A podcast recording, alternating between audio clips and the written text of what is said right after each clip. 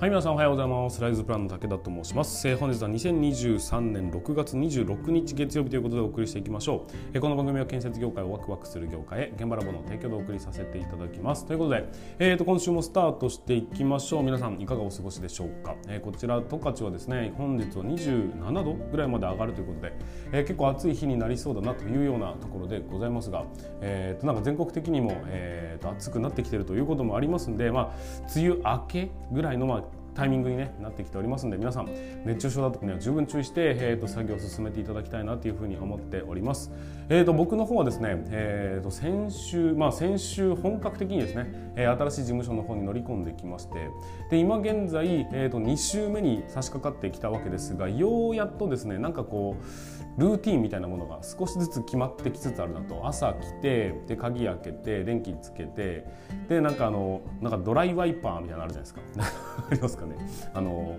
なんかこのクイックルワイプルワイパー？かんないです。あのなんか紙みたいなものを、えー、下に敷いてスーって滑らせる、えー、なんかそういうなんでしょう掃除用具があるんですけどそれをね、えー、ざーっとかけていくっていうこと、まあ、それと、まあ、テーブルを拭いていくみたいなことをやってでトイレ掃除をしてで業務に向かうというような、まあ、一連の流れがねありましてそれを、えー、こなしていくような形になるわけですが。まあ、これがね、えー、ずっと続くのかどうなのかそれはちょっと分かりませんけども、まあ、でもなんかこうなんかねまず動いてみるっていうことからあこれやんないとなあれやんないとなっていうところをちょっとずつこう、えー、思い返しながら進んでいき、まあ、たまにメモをしてみたりしてね。で、えー、とこうやって収録をしてで続きましてじゃあようやく、えー、と9時半ぐらいですかねから、えー、デスクワークの方を開始していくというようなそんな大きな流れになっていくわけですけどもやっぱりね前にもお話ししましたがこのルーティンワークっていうものを、えー、少しずつこう広げていくことによって、まあ、考えながら違う仕事ができるというような、えー、と作業は進むんだけど、えー、と頭は別のことを考えることができるみたいにこう無意識に仕事ができるというような状態を作ることもできたりするんで、まあ、すごくいいんじゃないかなというふうに思っておりますのでこのルーティンワークっていうのをまあ、えー、そうだな22日と言われてみたり、えー、60日と言われてみたりしますが、えー、そのぐらい続けると、えー、人間は習慣化するというような部分もありますので、えー、その辺をねしっかりと進めていただければ皆さんも無意識のうちに仕事が進むなんていうような夢のような状況にね、えー、なることもできるんじゃないかなというふうに思いましたのでどんどんルーティンワークルーティンワークにつきましては増やしていただければというふうに思っておりますで、うんと改めまして皆さんどうでしょうかこの、えーと、音響の感じこれが、えーと、あと昨日の放送を聞いてない方は、えーと、何言ってんのって話かもしれませんが、えー、いろんなね、えー、となんて言うんでしょうマイクと,、えーと、スマホとなんかそのどういうふうに録音するのかの方法をいろいろ試行錯誤した結果これが一番いいんじゃないかなって今の機材ではね、えー、思ってるやり方がこれになるんですが皆さんどうでしょう？少しでも反響が抑えられてなおかつこうクリアな音で聞こえているんじゃないかなと思うんですけども、えー、とちょっとまあもう一回僕の方にも聞いてみないと分かりませんけどこれはねあくまで収録なので自分でどんなふうに聞こえてるのか分からない状況ではありますが皆さんにきちんと届いていることをお祈りしながら本日も進めていきたいと思いますので最後までぜひご視聴いただければと思います。はいということで本日もスタートしていきましょう。皆さん準備の方よろしいでしょうか。それでは今日も立ち入り禁止の向こう側へ行ってみましょう。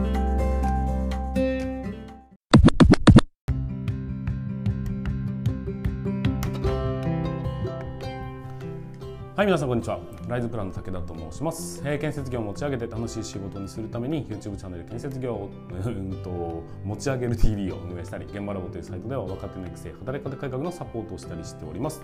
ということで本日もスタートしていきますが今日の本題は何かと言いますとそれがリモートワークって言うんです。っていうようなお話にさせていただきたいというふうに思っております。えーと2024年の残業規制まであとどのぐらいですかね。あと10か12か月切っても10か月ぐらいですね。えー、ともう2024年ですね。4月から始まります、え、残業の上限規制ということで、え、建設業界も、えー、他の産業と同じくですね働き方改革をせざるを得ない。もう残業は基本ダメだよというような状況に向かっていかなければいけないというような、まあ、タイムリミットが差し迫っている状況下でございます。まあ、なんですけどども、えー、まあねいろんなアンケート調査だとかも出ておりますし僕のね周りの肌感覚もそうなんですがやっぱりなんかねこう、えーと、いまいちこうなんとかなるっしょみたいな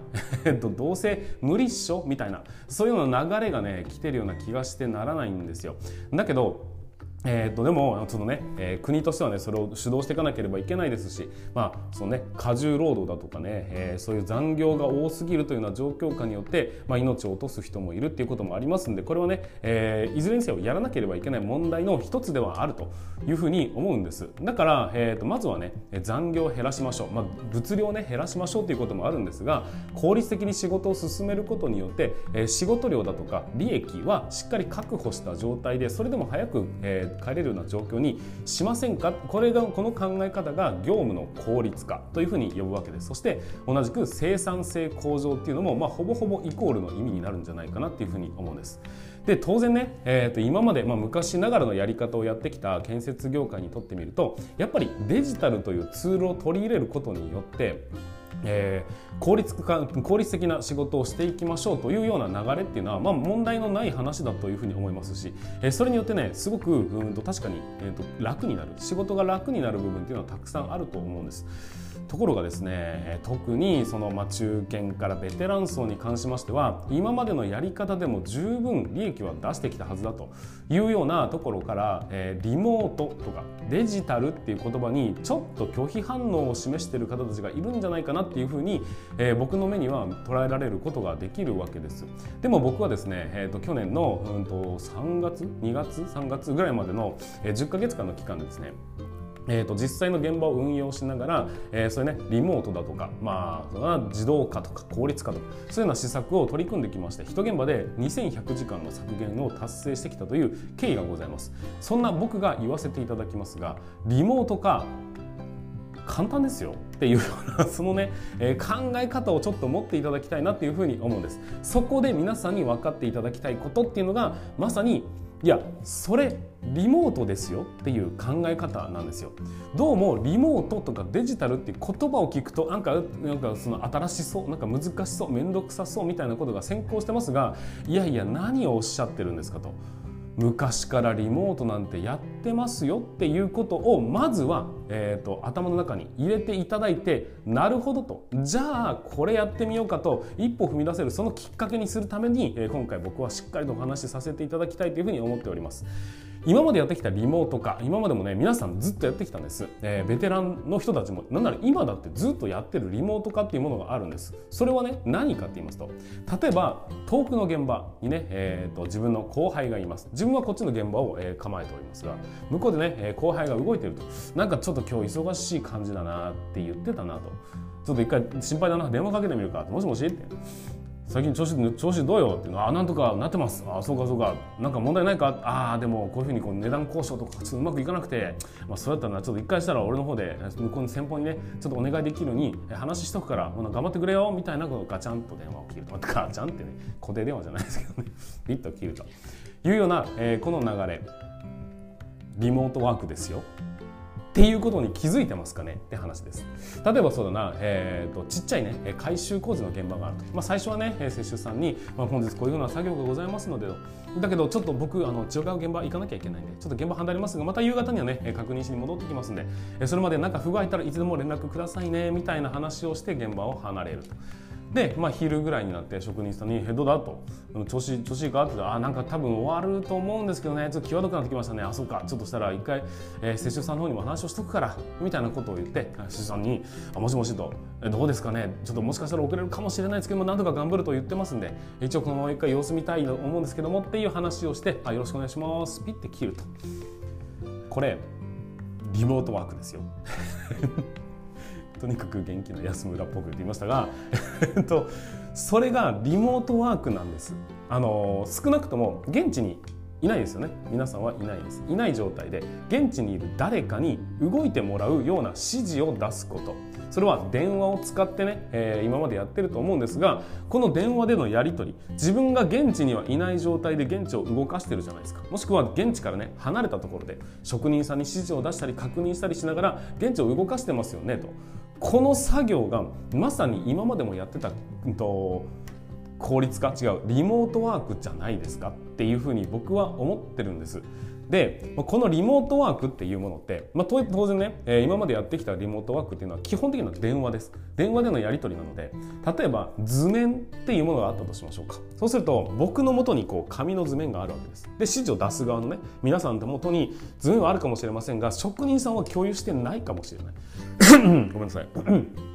で後輩の方には図面はあるが自分は持ってない状況もあるかもしれない。そういうところで不便なリモートワークを今までしてたってことになります。もしくは電話だけなので現地の状態が見えるわけじゃないですよね。だから、えーと、向こうが言ってることが本当かどうかっていうのを、まあ、頭の中でねこれ本当のこと言ってるかなんか嘘ついてるんじゃないかっていうことも加味しながらいろんなことを考えてこの言葉だけで全ての指示をやり取りしてますよね。結果生まれてきたのは何だと思いますか？きっとですけども行き違いが出たり言った言わないのことが起きてみたり、えー、後輩が嘘をつくような状況だったり言われたことと現地が全然違うじゃないかっていうことが後になって発覚したりってことってありませんでしたかね？それを、えーとまあ、今までね不便に感じてたそのリモートワークなんだけどリモートワークがちょっとやっぱ声だけだと不便だったよねというところで登場するのがデジタルツールというものになるんです。例えば図面が自分自分の手元にしかないっていうところを解決する、えーと、デジタルの、えーとツールは何かっていうとクラウドっていうんですよ。クラウドにデータを上げとくことによって自分もスマホでもしくはタブレットでパソコンで見ることができる、えーと、図面があります。同時にその図面を相手も一緒に見ることができる。そして電話をしながらねここのことなんだけどさというふうに伝えることができれば今までのリモートワークプラスアルファでより、うんと細かい指示が出せてより、えーと、間違いのない指示を出すことができますよね。結果行き違いがなくなるんでこれも立派な効率化になると思いませんか？あれ図面持ってないんだ。いやじゃあね口ですのなかなか説明するんだけど難しいんだけどって言いながらえっ、ー、とですね向こうと壁の方から、えー、150いったところが芯で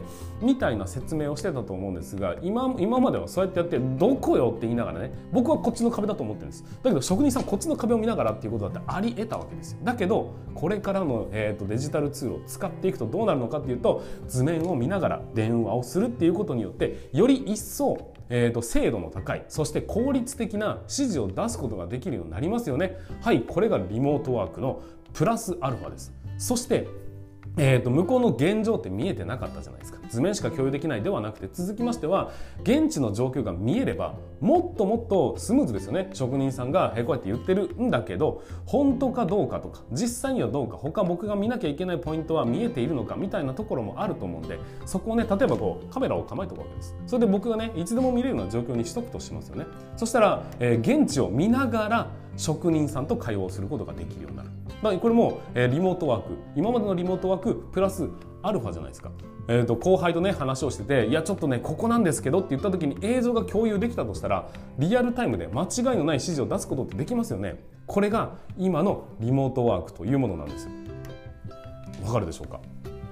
結局今までもリモートワークなんてものはやってたんです。やってたんですがそれをリモートワークと呼ばないで電話で済ませるっていうような言い方をしてたと思うんです。でもそれをリモートワークだとまずは認識するところからスタートしていただきたいんです。でそのリモートワークで不便なところってどこでしたか？図面持っててくれたら写真持っててくれたら、えー、もしくは、えーと、この資料を向こうに渡すことができたらって思ったことってありませんかね？一体言わないだとか、えー、説明するのがしんどいだとかもうこれを細かく説明するんだったらもういわ行くわみたいなことになってたりしませんでしたかね？そういうところに登場するのがデジタルツール。今までは行くわとかねえそういうふうに、まあ、図面を渡しに行くとかそういうことをしなきゃいけなかったものをしなくてよくなるんです。そうすると行く回数だって圧倒的に減りますよね。そして行き違いがなくなってくるから手戻りだって減るじゃないですか。それは品質が上がるっていうこともあるんですがそもそも働く時間残業を減らせるっていう意味で考えていくと,、えー、とそのねツールを使うことによるその効果っていうのは大きいものだというふうに僕は思うんです。改めて言います。皆さん今までもリモートワークしてるんです。リモートワークという名前で呼ばなかっただけで電話だけで済ませるそんな仕事をしてたじゃないですか。これを全く同じことをやればいいんですがどうせこの時代でいろんなツールたくさんあるわけですからそのツールをより便利に使っていきその今までやってたリモートワークをさらに洗練されたそしてさらに時間が短縮できるような施策としてぜひ活用していただきたいというのが僕のお話しするリモートワークですよそれ。だからそれに気づけばもっともっと使えるツールっていっぱい広がってくるんですよということを分かっていただきたいというふうに思うんです。デジタルとかね。ペーパーレスとかね、えーと、リモート化とかね。そういう言葉を聞くと「うんで新しいなおい」と「かっこいいなおい」みたいなね。感じで、えー、ちょっと車に構えてしまう気持ちをぐっと抑えていただきまして。いやいや今までもやってたデジタルツールじゃなかったリモートワークというものをより強固なものにより素晴らしいものにより便利なものに近づけていくために、えーと、今のね、えー、この進化したツールっていうものを模索して使っていく。これによって、えーと効率的に仕事が進むまないわけがないですよね。だって今まで以上のことが今までの労力以下でできるわけですから。これを理解していただけるともう少しねリモートワークとかデジタルとかっていう言葉に拒絶を起こすんじゃなくてじゃあちょっとやってみるかっていうふうに思い越しを上げやすくなるんじゃないかなっていうふうに思いましたんで今回は少しだけお話をさせていただきました。はいということで、えー、と今回のお話はそれリモートワークって言うんですけど何かっていうようなお話をさせていただきました、えー、ここにまずは気づいて今までやってたんです。もうやってたんだけどそれを、えー、さらにねまずはそれを気づ気づいた上でということはこれやったらより便利になるよねのその便利ツールとして、えー、デジタル化っていうのを取り入れるというそういうきっかけにしていただきたいと思います。もしもねこれを見てるのがベテランの方たちなんであればもしもねデジタルっていうのがちょっとねって思ってる方たちなんであればそういうふうに理解していただきたいですしもしこれを見てるのが若手でなかなかベテランが動いてくんないんだという人たちなのであればこういうような説明をしていただけければ少しはね、うん、まあじゃあやってみるかっていう気持ちを、まあ、重たい腰を上げるきっかけになるかもしれませんということを思いましたので、えー、共有をさせていただきました。また、えーと、このようなね働き方改革そして仕事の、えーとまあ、考え方みたいなところも含めて皆さんのお役に立つようなそんな、え配信これからもどんどんとしていきたいというふうに思いますのでぜひチャンネル登録といいねボタンとね、えー、あとコメント欄もね、えー、しっかりと書いていただけると僕の励みにもなりますのでそちらの方もよろしくお願いいたします。はいということで本日も最後までご視聴いただきましてありがとうございました。また明日の放送で、うん、次回の放送でお会いいたしましょう。それでは全国の建設業の皆様本日もご安全に。